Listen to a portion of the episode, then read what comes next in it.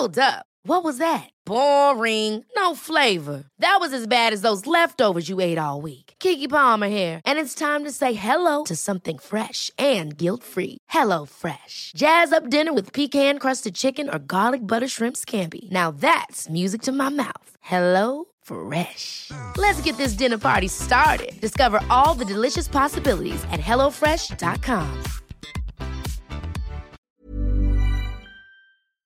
Esto es República H, la información más importante de lo que pasa en el interior de la República, con el punto de vista objetivo, claro y dinámico de Blanca Becerril.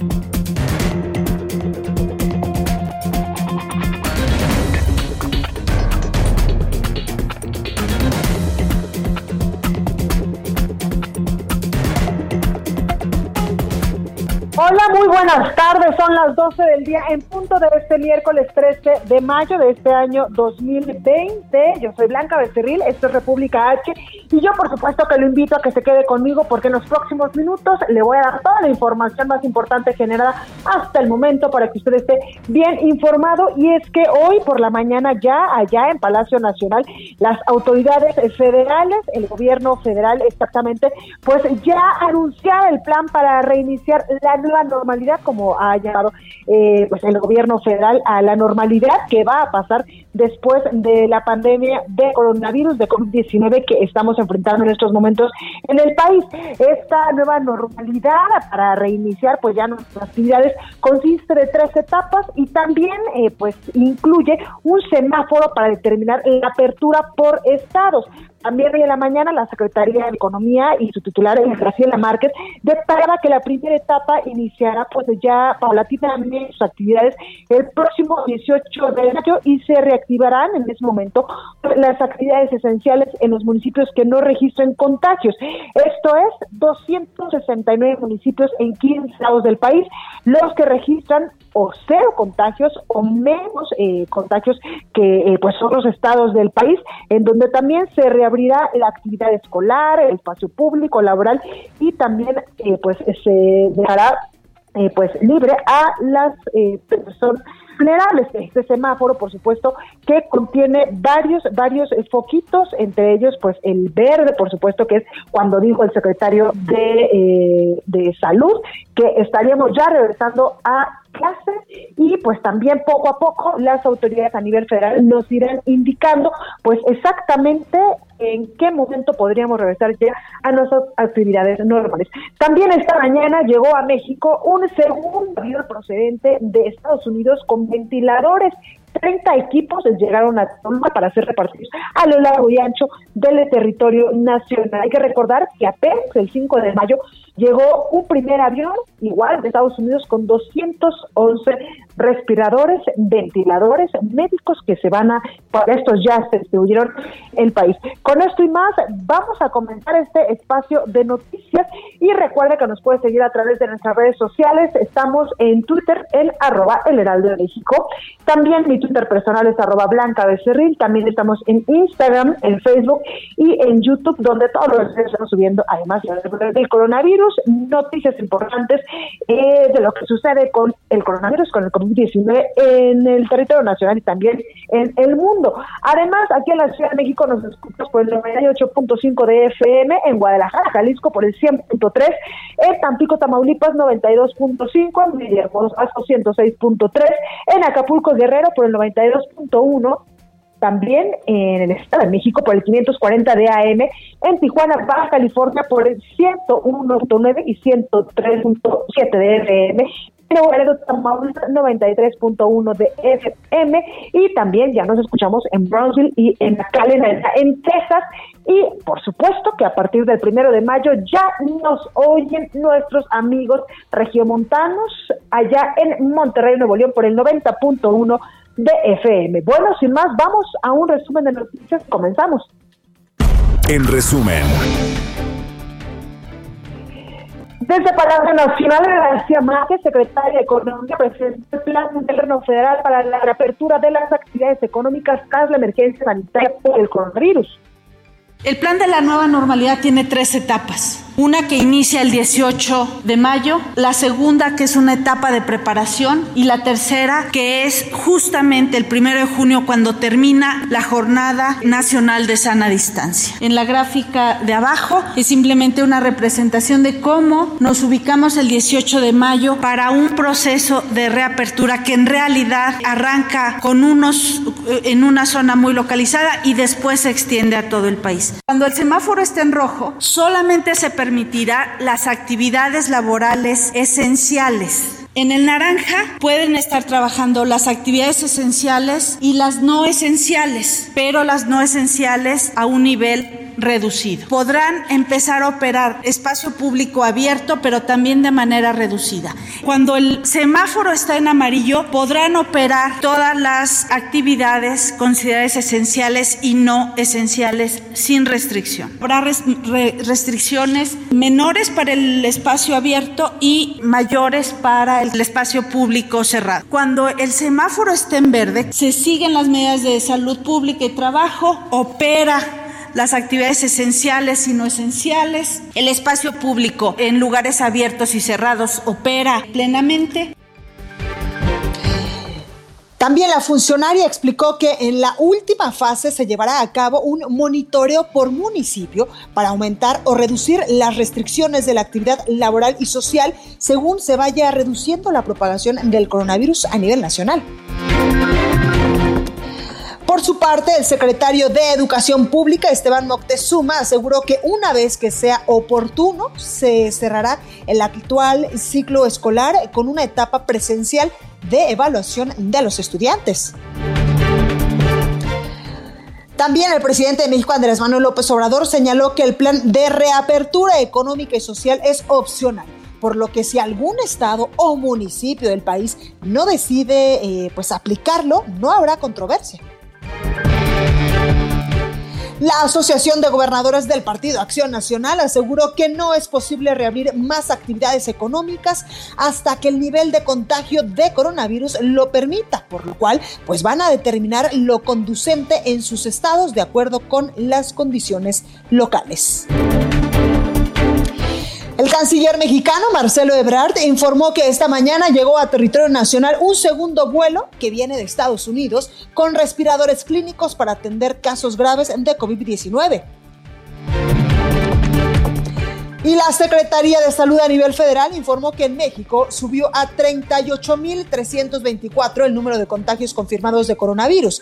Tenemos en estos momentos ya 22.980 casos sospechosos y 3.926 decesos. En todo el mundo, según el conteo de la Universidad Johnson Hopkins de los Estados Unidos, este miércoles se reporta que hay 4.298.000 contagios de COVID-19 y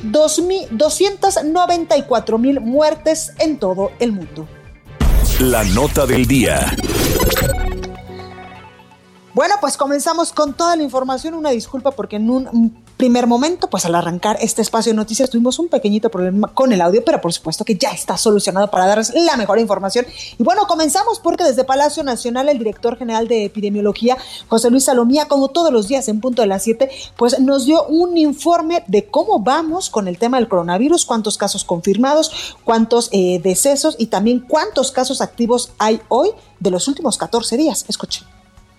Actualizaremos nuestras cifras nacionales, 38.324 los casos confirmados, recordando que estos son los casos acumulados desde el 27 de febrero que se confirmó el primer caso. Sin embargo, son, es solo la cuarta parte de estos, 8.817, los que iniciaron con signos y síntomas de enfermedad en los últimos 14 eh, días. Son 3.926 las defunciones que hasta el momento se han confirmado con pruebas de laboratorio positivas a SARS-CoV-2.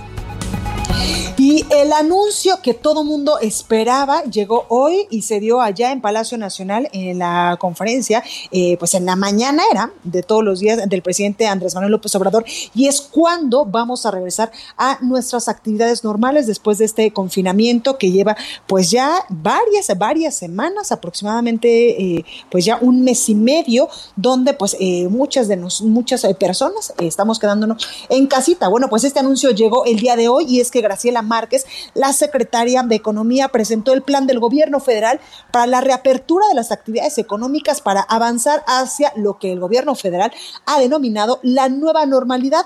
Esto pues tras la emergencia sanitaria por el coronavirus, el cual se divide en tres etapas y también contiene un semáforo. Escuche lo que decía la secretaria de Economía una etapa de reapertura de los municipios que hemos llamado los municipios de la esperanza. Aquellos municipios que no tienen contagio y que no tienen eh, vecindad con municipios con contagio. La segunda etapa, que iniciará del 18 al 31 de mayo, que es una etapa donde nos vamos a preparar los trabajadores, las empresas, las familias para reiniciar. Las empresas tendrán que hacer protocolos, nosotros tendremos que saber exactamente qué hacer en cada momento de la nueva normalidad. Y la tercera etapa, que arranca el primero de junio con un sistema de semáforo por regiones.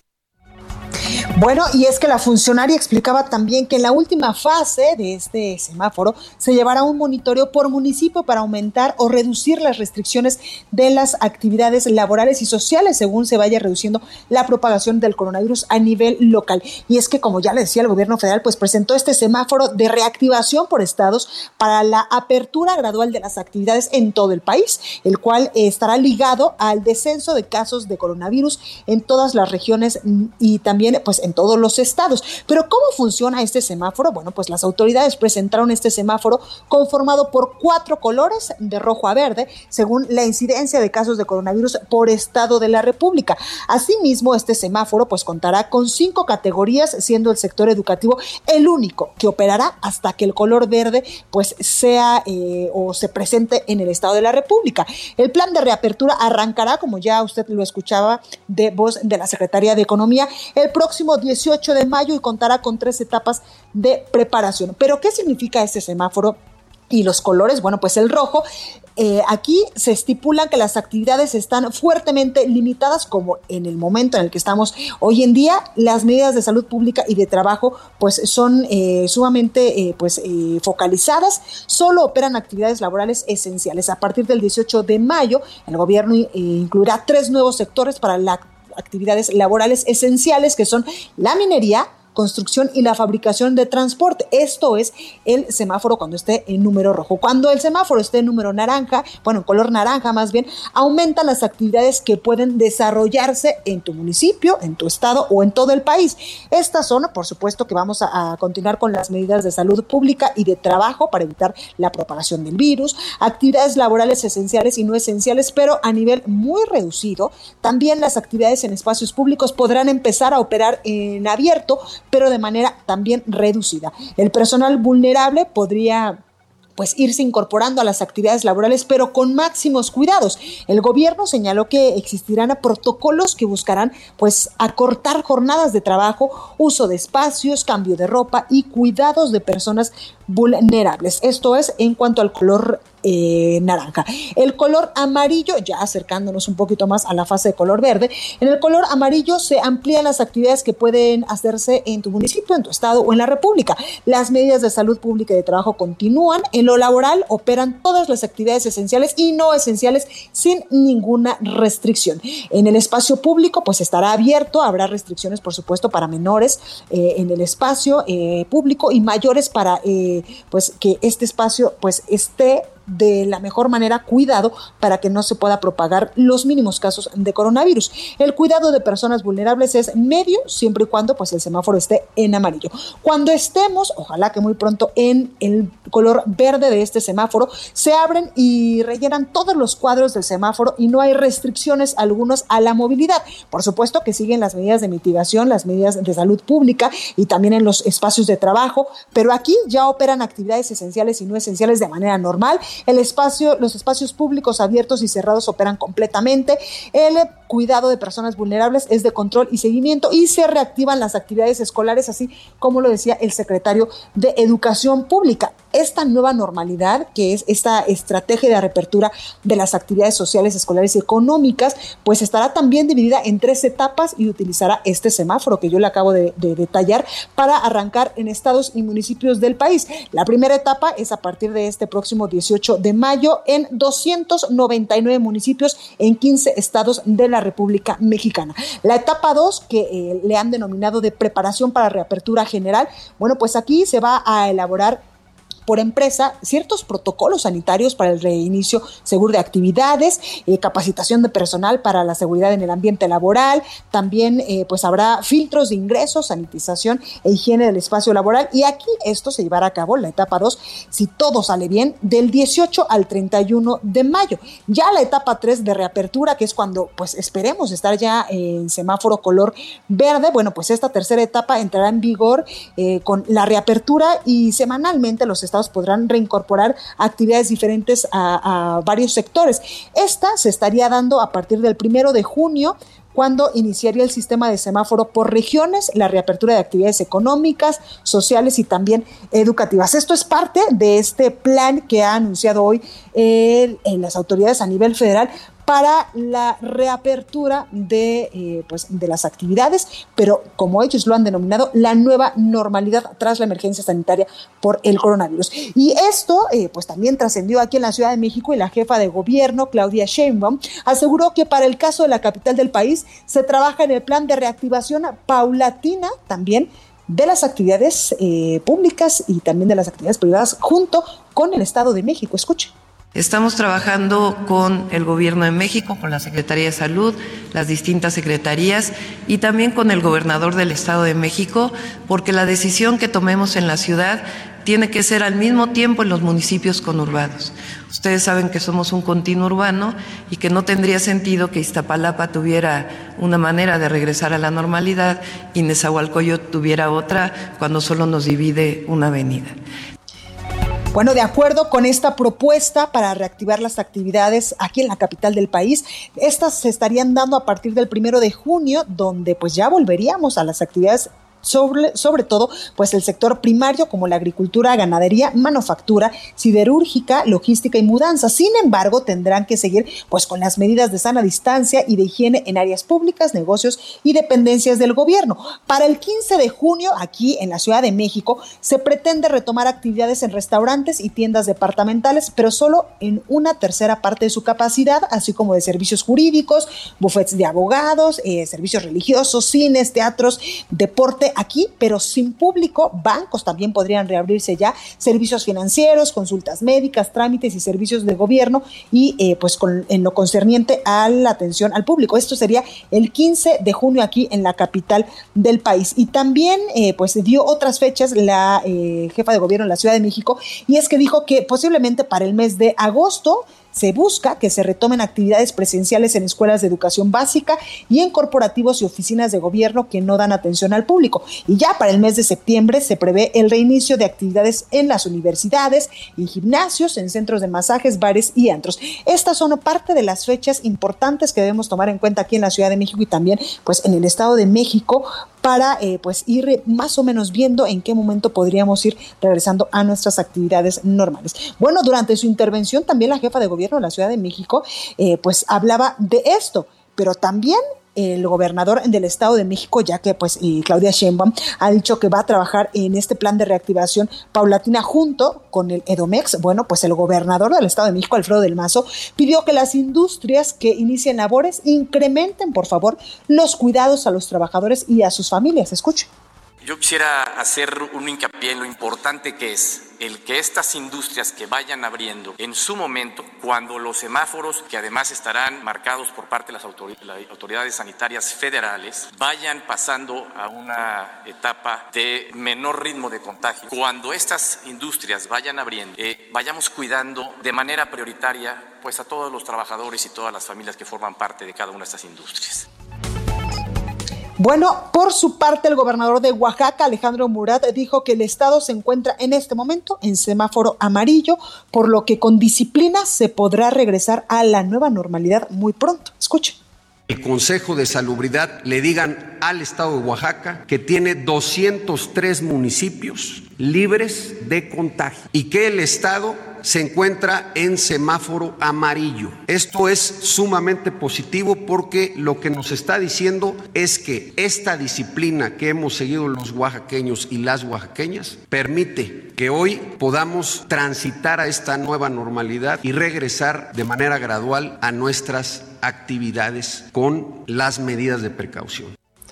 Bueno, pues hay una buena noticia para nuestros, eh, pues nuestros amigos de Oaxaca. Y esta mañana también el gobernador de Quintana Roo, Carlos Joaquín González, lamentó que en el estado se hayan perdido cerca del 22% de los empleos. Sin embargo, pues aseguró que se trabajará en la reapertura en coordinación con el gobierno federal. Escuche. En Quintana Roo estamos claros que requerimos un retorno gradual y con mucho cuidado, pero también es muy necesario y les digo por qué. Hemos perdido cerca de 80 mil empleos o poco más de 80 mil empleos en el Estado, que representan casi el 22% de, de todos los empleos que el Estado tenía. Y aun cuando hemos tenido un plan de unidad desde el punto de vista empresarial para poder mantener la mayor cantidad de ellos, prácticamente ha sido imposible el poder llegar a todos estos. Al día de hoy llegamos a casi 8 millones de asientos de avión cancelados en lo que va del 10 de marzo para acá. Bueno, y tras estos dichos de estos gobernadores, el presidente de México, Andrés Manuel López Obrador, aseguró que el plan de reapertura económica presentado por el gobierno federal es voluntario y que si alguna autoridad local eh, eh, o municipal pues no lo acata, no habrá tampoco controversias. Escuche. Este plan es de aplicación voluntaria. Primero, confiando en la responsabilidad de la gente y también garantizando las libertades si hay una autoridad municipal, estatal, que de acuerdo a las características propias de cada región, de cada estado, decide que no va a acatar este plan, no habrá controversia, no vamos a pelearnos y es que acuérdese que yo al inicio de este espacio pues le decía que la Asociación de Gobernadores de Acción Nacional aseguraba que no es posible reabrir más actividades económicas hasta que el nivel de contagio de coronavirus pues lo permita, por lo cual pues van a determinar lo conducente en sus estados de acuerdo con las condiciones locales. Por ello pues hoy el presidente Andrés Manuel López Obrador decía que esto eh, de la reapertura de este plan para regresar a la nueva normalidad pues es voluntario y que cada eh, pues gobierno estatal tiene la facultad de decidir si lo aplica al pie de la letra o con algunas modificaciones. Bueno, Esteban Moctezuma, titular de la Secretaría de Educación Pública, también informaba que la reanudación de clases será hasta que el semáforo de reactivación esté en color verde. Escuche. No vamos a regresar a clases hasta que sea seguro para nuestras niñas y niños y la comunidad escolar. Y esto nos lo indica la autoridad sanitaria. Solo abriremos con semáforo verde. Bueno, y bueno, esto es parte de lo que se suscitó hoy en la mañana en la conferencia matutina del presidente de México, Andrés Manuel López Obrador, con estos anuncios importantes. Vamos al sacapuntas de este miércoles. Ya está con nosotros nuestra compañera Itzel González. Yo soy Blanca Becerril, esto es República H. No se vaya, que yo vuelvo con más. Sacapuntas de aniversario está el Centro Nacional de Prevención de Desastres CONAPRED, pues ayer cumplió tres décadas de su fundación. La felicitación institucional corre a cargo de Alfonso Durazo, quien entabló una charla virtual con el Coordinador Nacional de Protección Civil, David León, y el Director General de CENAPRED, Enrique Guevara. Se amplía el tiempo de Francisco Javier Acuña como presidente del INAI hasta que haya condiciones de realizar una elección de nuevo titular. Ayer vencía su periodo, pero debido a la emergencia sanitaria, el Pleno del Instituto determinó en sesión a distancia que sigue en el cargo, pues falta que el legislativo nombre a los dos integrantes que están pendientes. Bueno, pues aparte de este sacapuntas de este miércoles y antes de irnos a esta breve pausa, recuerde que nos puede seguir en nuestras redes sociales en arroba el heraldo de México, mi Twitter personal es arroba blanca también en Instagram, en Facebook y en YouTube, donde todos los días también le estamos subiendo las breves del coronavirus, información importante dos veces al día de lo que sucede en... Empezamos.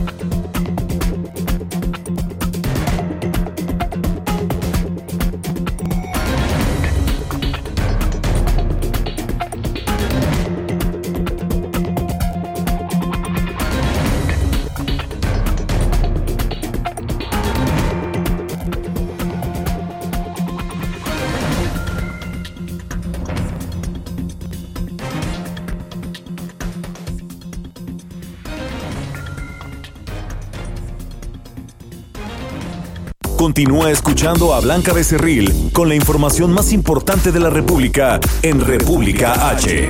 Regresamos. Estamos de regreso con la información más importante de la República en República H con Blanca Becerril, transmitiendo en Heraldo Radio. En resumen. La Secretaría de Salud de Veracruz hizo un llamado a los transportistas para reducir el número de pasajeros ante el incremento de contagios de COVID-19 en el estado. En Baja California, autoridades del DIF dieron a conocer que tres adultos mayores del asilo Dr. Carlos Canseco murieron en los últimos días por coronavirus. La Secretaría de Salud de Jalisco informó que se encuentran en estudio seis personas que han perdido la vida presuntamente por intoxicación con alcohol adulterado. El gobernador de Quintana Roo, Carlos Joaquín González, eh, sostuvo una reunión con el Consejo Jurídico del Gobierno de México, Julio Scherer Ibarra, y con los gobernadores de Acción Nacional en la que analizaron la planeación para la recuperación económica.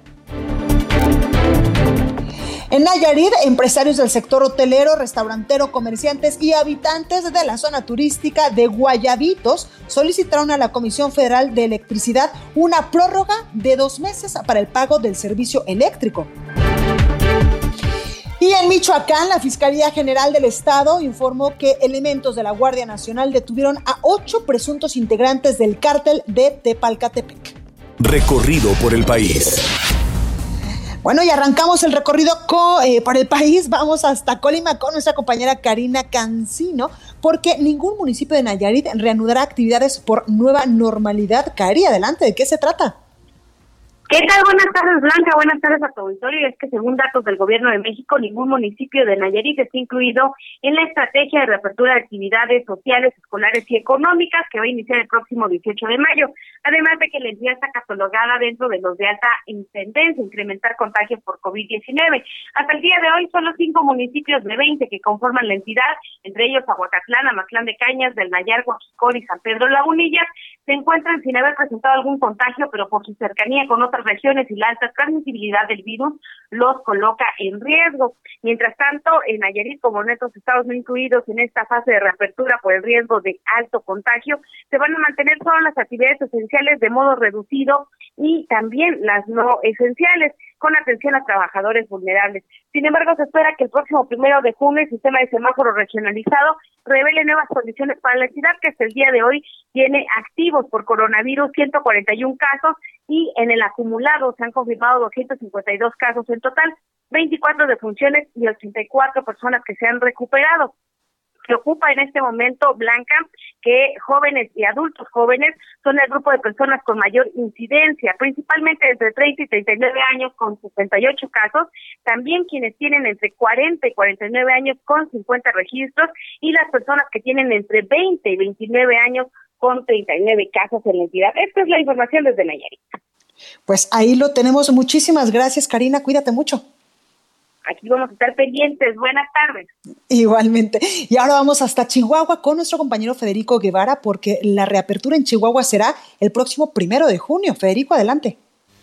Efectivamente, el gobernador del estado, luego de que se supiese la noticia de este calendario o este semáforo que va a implementar el gobierno federal, fue categórico. El estado de Chihuahua estaría en condiciones de abrir o de una reapertura a partir del primero de junio siempre y cuando si la curva de contagios empieza a bajar, si no, no, aseguró el gobernador Javier Corral muy categórico, vamos a abrir cuando estemos seguros de que la tendencia es descendente.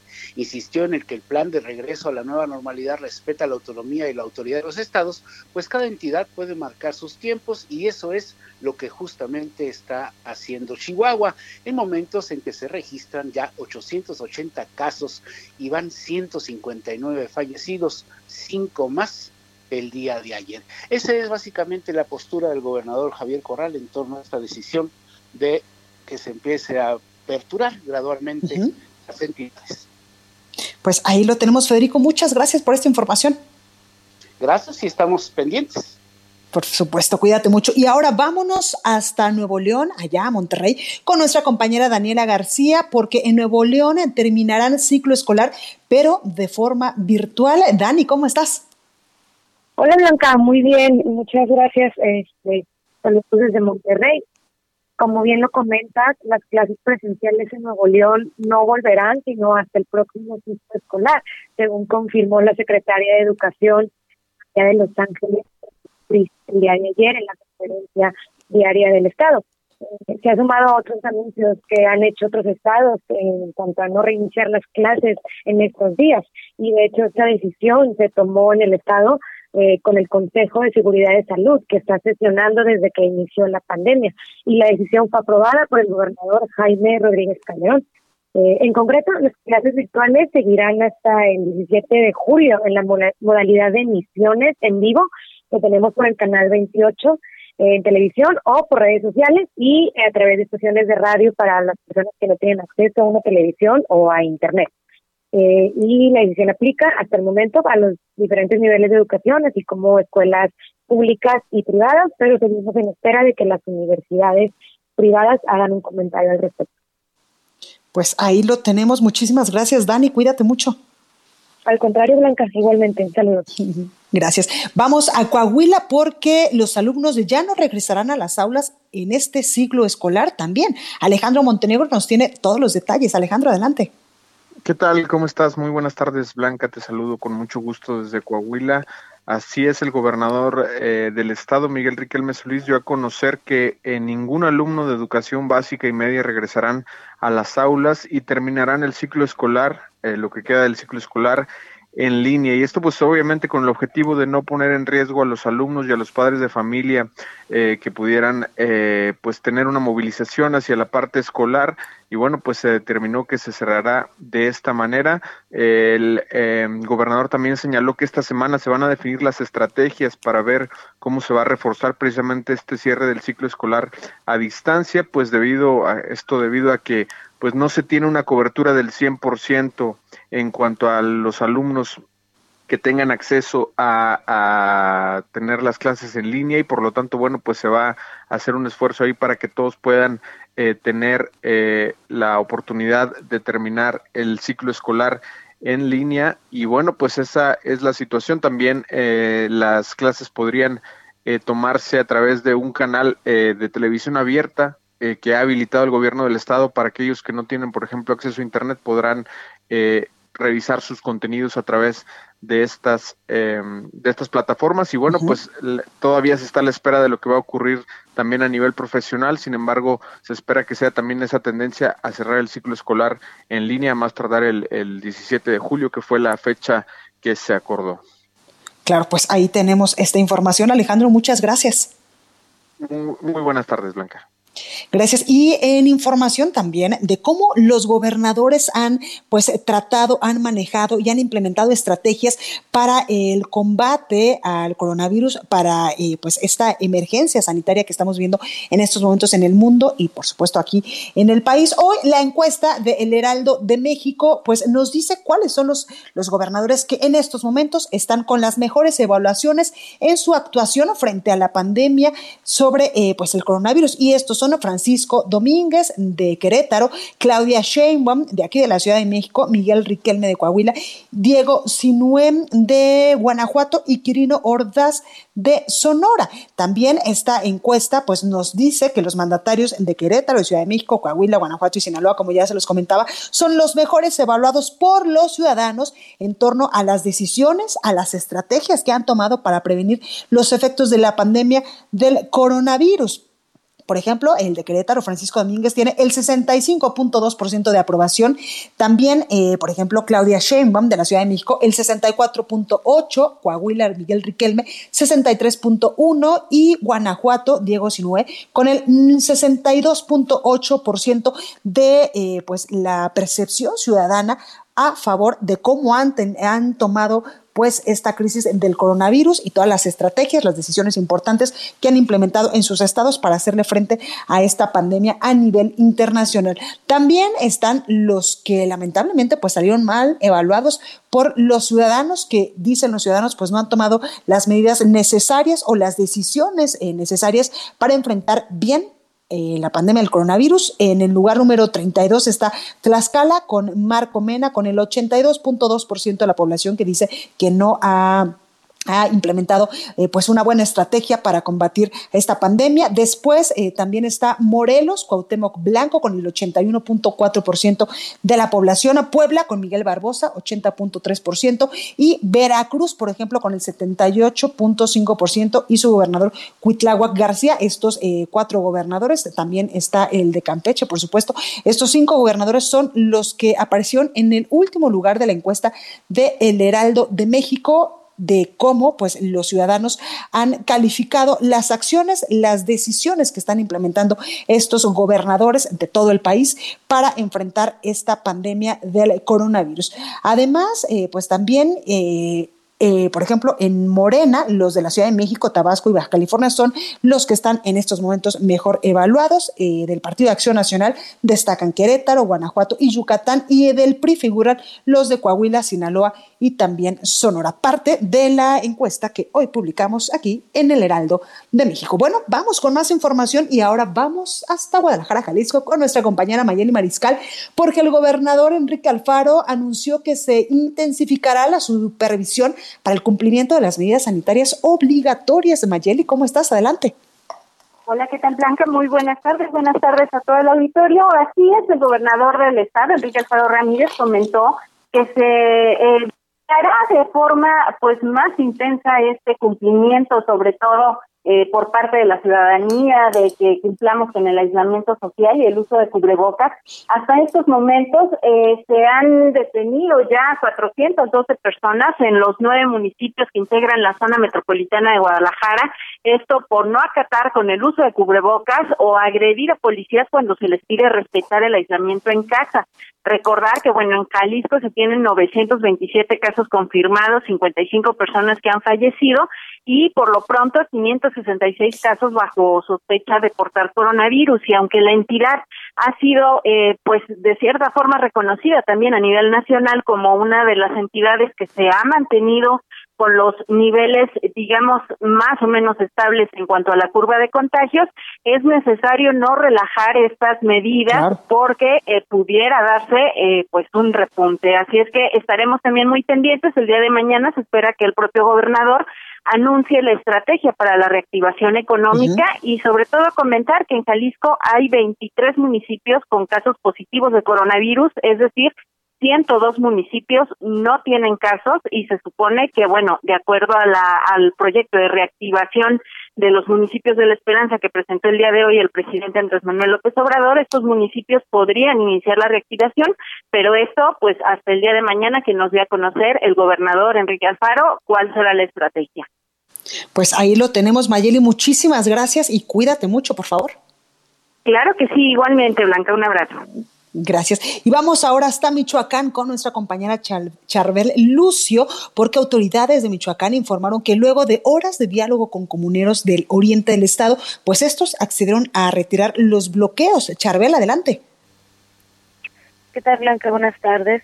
Así es, eh, durante los últimos minutos de ayer, eh, los pobladores que habían eh, realizado bloqueos carreteros en la zona del oriente michoacano, eh, principalmente en Zitácuaro, pues retiraron sus bloqueos luego de lograr acuerdos con el gobierno del estado. Hay que recordar que estas personas pues argumentaban que corporaciones de seguridad realizaban presuntas fumigaciones para esparcir coronavirus entre la población porque por lo que bloquearon todos los accesos a este municipio. En respuesta, eh, las autoridades sanitarias determinaron la suspensión del el servicio médico en 27 unidades de la región y eh, bueno esperemos que eh, hayan llegado a algunos acuerdos en la reunión de ayer para que pues, se pueda restaurar el servicio en estas unidades médicas que son de vital importancia en esta pandemia.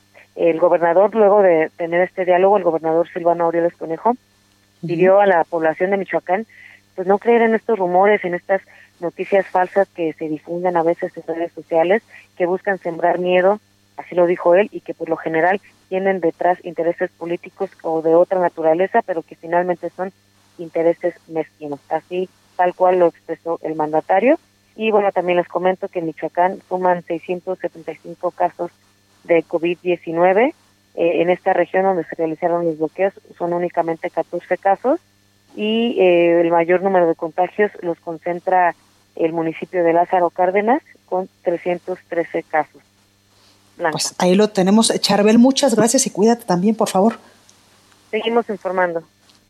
Perfecto. Y vamos ahora a Hidalgo con nuestro compañero Ignacio García, porque el gobernador Omar Fayad advirtió que en caso de que la población no atienda las medidas de sana distancia y aislamiento general, pues se puede llegar a presentar más de 3.500 enfermos por coronavirus. Ignacio, cuéntanos.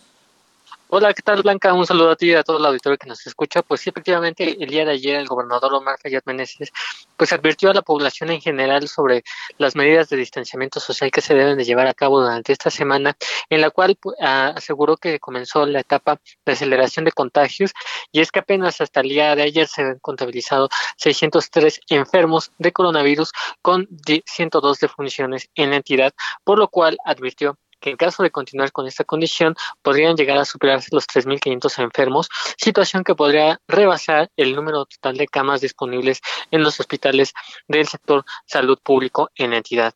En este mismo mensaje, eh, pues el mandatario señaló que muchos hidalguenses han tomado estas medidas a la ligera y que señalan que el programas como Hoy no circula han sido medidas que únicamente buscan molestar a la población, por lo que señaló que en caso de presentarse el escenario más lamentable, podrían registrarse cuatro enfermos de COVID-19 cada hora en el estado.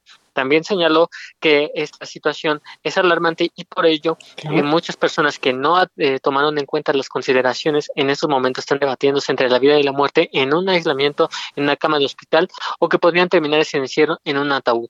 Por ello, insistió en la necesidad de mantenerse en su casa y no realizar actividades no esenciales durante los próximos días para aplanar la curva de contagios por este nuevo tipo de coronavirus. Aquí es la información que tenemos hasta el momento, Blanca.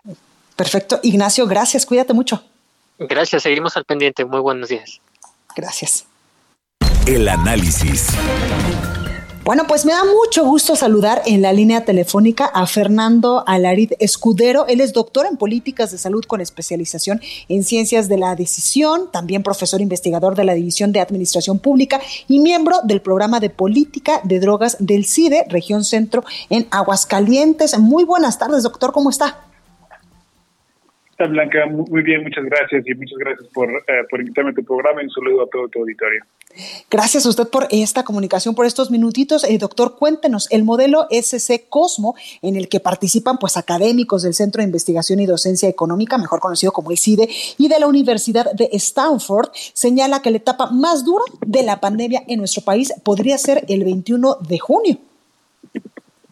Así es. Eh, bueno, con base en la información que nosotros hemos eh, podido eh, obtener de la evidencia científica más reciente, información pública respecto a, la evolución de la epidemia en México, de la epidemia de COVID en México, hemos construido o más bien adaptado nuestro modelo al contexto mexicano para diferentes estados y uno de ellos la entidad federativa, que es la Ciudad de México. E entonces, con esa información hicimos las proyecciones, con información a la cual hemos tenido acceso, que es en toda ella pública. Claro. Doctor, en cuanto ustedes dicen, señala que en la etapa más dura de la pandemia podría realizarse hasta el próximo 21 de junio, cuando falta pues más de un mes, ¿se refiere al pico máximo de contagios o al pico de personas que lamentablemente pierdan la vida por este coronavirus? Eh, en realidad las predicciones que nosotros hicimos fueron los casos confirmados, que es lo que uno observa eh, con base en el sistema de, pruebas que se tiene actualmente eh, en el país. Eh, es difícil ver el número de contagiados en, la población porque pues esa información, a menos de que hagamos pruebas serológicas o otro tipo de pruebas de diagnóstico o de confirmación o incluso tamizaje, no sabemos cuál es la magnitud de la epidemia eh, eh, en un cierto momento en el país. Pues lo que nosotros hicimos fueron proyecciones de casos confirmados bajo el supuesto que la misma proporción del total de, de contagiados pueda ser detectado conforme evoluciona la epidemia. Para nosotros también tenemos proyecciones de cuánto es podría eh, alcanzarse el mayor número de muertos en cierto momento con base en todos esos individuos que se confirman, porque son muertes confirmadas por COVID, porque también puede haber otras muertes que, que son eh, de COVID que no, no son confirmadas que pueden ser una confirmación post-mortem u otras que pues simplemente se puede, puede llamar categoría como si fueran COVID. Entonces nosotros tenemos todo ese tipo de proyecciones y sí, con base en esta información y las proyecciones que generamos, nosotros decimos que eh, conforme ha evolucionado la epidemia y las características del virus y los casos confirmados que se han mostrado, esta serie que se ha mostrado y hecho pública por parte de las autoridades, hemos hecho la proyección. Si se levantara la, política de mitigación por completo, y eso es muy importante eh, recalcar, por completo, no un desescalamiento eh, eh, que, tenga, vaya disminuyendo en el tiempo esta intensidad, sino si se levantaran por completo, tendremos un pico alrededor del 21 de junio. Ok, es decir, doctor, si en este momento pues seguimos con las medidas de mitigación, el quédate en casa, el no salir, el que eh, pues en estos momentos pues prácticamente, sobre todo la Ciudad de México y muchas partes del territorio nacional están paralizadas porque pues están cerrados centros comerciales, restaurantes, eh, no sé, gimnasios. Si esto sigue así, podría hacer que no se llegue a este pico más alto hasta el 21 de junio. Así es, de hecho, esto es solamente la proyección de, asumiendo que se levantara todos los individuos, regresaran a su, a su comportamiento preepidémico, que salieran a los mismos centros comerciales a cantidad, no se lavaran las manos eh, con la misma frecuencia que la hacen ahora, no se utilizaran alcohol en gel, no guardaran su sana distancia. Eh, eh, entonces tendremos ese repunte de picos, porque todavía hay una gran cantidad de población, o al menos lo que nosotros estimamos con nuestro modelo es que todavía hay una gran cantidad de población que todavía no se infecta y por lo tanto no se recupera y por lo mismo puede infectarse o es muy probable que se infecte una vez que empiece a interactuar de nuevo. Y eso es lo que tiene que ver las predicciones o, es lo que relaciona las predicciones que nosotros hemos realizado. Por ello, doctor, usted recomendaría que, eh, por ejemplo, hoy el gobierno federal ha pues eh, anunciado este plan para regresar poco a poco a nuestras actividades o a la nueva realidad, que lo hiciéramos de manera eh, pues paulatina, de manera consciente y si regresamos a nuestras actividades pues seminormales, porque nada va a volver a ser igual después de esta pandemia en México, que lo hiciéramos respetando todavía pues estas indicaciones, estas pues medidas de salud de salud que estamos implementando todos en estos momentos para seguir disminuyendo la curva. Sí, bueno, definitivamente, si es que se van a, poner menos, a reducir la intensidad en estas estrategias de mitigación, permitiendo que haya ciertas actividades se, se comiencen de nuevo, se reactiven, es, sumamente importante que, la población siga teniendo en cuenta que pues, la epidemia sigue activa, hay gente que está infectada, que se va a infectar, que muy probablemente muchos de nosotros nos vamos en algún momento. Entonces es importante que se sigan teniendo esas actividades y estas eh, prácticas de buena higiene de sana distancia. Y eso, claro, va a reducir a que los, los números de casos nuevos incrementen rápidamente, sino van es muy probable que incrementen, pero que esa velocidad a la cual van a incrementar no sea tan alta. Claro, doctor, por último, preguntarle, muchos estudios, muchos eh, académicos a nivel internacional nos han dicho que incluso pues tenemos que acostumbrarnos a vivir con el coronavirus porque esto se va a quedar muchísimo tiempo más. ¿Ustedes qué opinan? Eh, bueno, es importante notar que aún no sabemos si una vez las personas que se infectan desarrollan inmunidad. Cuando se desarrolla inmunidad, pues, prácticamente una vez que toda la población se infecte o cuando se infecte, pues ya no, ya no es posible que se vuelvan a infectar. El tema es que no sabemos si es posible perder esa inmunidad o no, o en cuánto tiempo se pierde. Si esa inmunidad no se pierde, eh, perdón, si esa inmunidad se pierde, quiere decir que una vez que yo me infecto y si la pierdo en un año, en un año puede ser que me vuelva a infectar. Y en ausencia de una vacuna que completamente vuelva a las personas inmunes, porque tampoco las vacunas hacen o generan completa inmunidad, hay vacunas que pueden dar una inmunidad de 5, 10, 15, 20 años, eh, entonces es posible que el virus viva con nosotros, es decir, que esté presente en las comunidades y van a tener diferentes estaciones en las cuales se van a ver los números de contactos más altos o más bajos, dependiendo de cómo, cómo nos, eh, la dinámica del virus y también las interacciones que tengan entre la población. Pero eso aún no se sabe, no se sabe bien si se pierde o no inmunidad y si es que se tiene inmunidad, cuánto tiempo dure. Pues por lo pronto, doctor, a cuidarnos y a seguir las indicaciones en materia de salud para evitar la propagación de este coronavirus. Así es, o reducir su velocidad al menos. Perfecto, pues ahí lo tenemos Fernando Alarid Escudero, doctor en políticas de salud con especialización en ciencias de la decisión, profesor también investigador de la División de Administración Pública y miembro del programa de política de drogas del CIDE. Muchísimas gracias por esta comunicación. Muchísimas gracias Blanca y saludos a todo el auditorio y espero que todos se encuentren bien. Perfecto, muchísimas gracias. Bueno, pues hasta aquí este espacio informativo. Yo soy Blanca Becerril. Yo lo espero el día de mañana en punto a las 12 con más información. Mientras tanto, lo dejo con la nota amable de este miércoles para que usted, pues, este positivo piense eh, bonito y escuche esta nota amable. Yo lo espero el día de mañana en punto a las 12 y por favor, de corazón, cuídese mucho. Vamos con la nota amable. Ya que el gobierno estatal de Yucatán, en coordinación con el municipio de Mérida, puso en marcha un plan para brindar transporte gratuito y seguro al personal médico hospitalario que atiende a pacientes de COVID-19. Este servicio entró en operación desde esta semana y es un proyecto que lamentablemente surgió luego de varios episodios en los que los trabajadores del sector salud fueron agredidos cuando esto fue República H, la información más importante de lo que pasa en el interior de la República, con el punto de vista objetivo, claro y dinámico de Blanca Becerril. Continúa escuchando Heraldo Radio, donde la H suena y ahora también se escucha. Una estación de Heraldo Media Group. Ever catch yourself eating the same flavorless dinner three days in a row? Dreaming of something better? Well, HelloFresh is your guilt-free dream come true, baby. It's me, Gigi Palmer. Let's wake up those taste buds with hot, juicy pecan-crusted chicken or garlic butter shrimp scampi. Mm. Hello Fresh. Stop dreaming of all the delicious possibilities and dig in at HelloFresh.com. Let's get this dinner party started.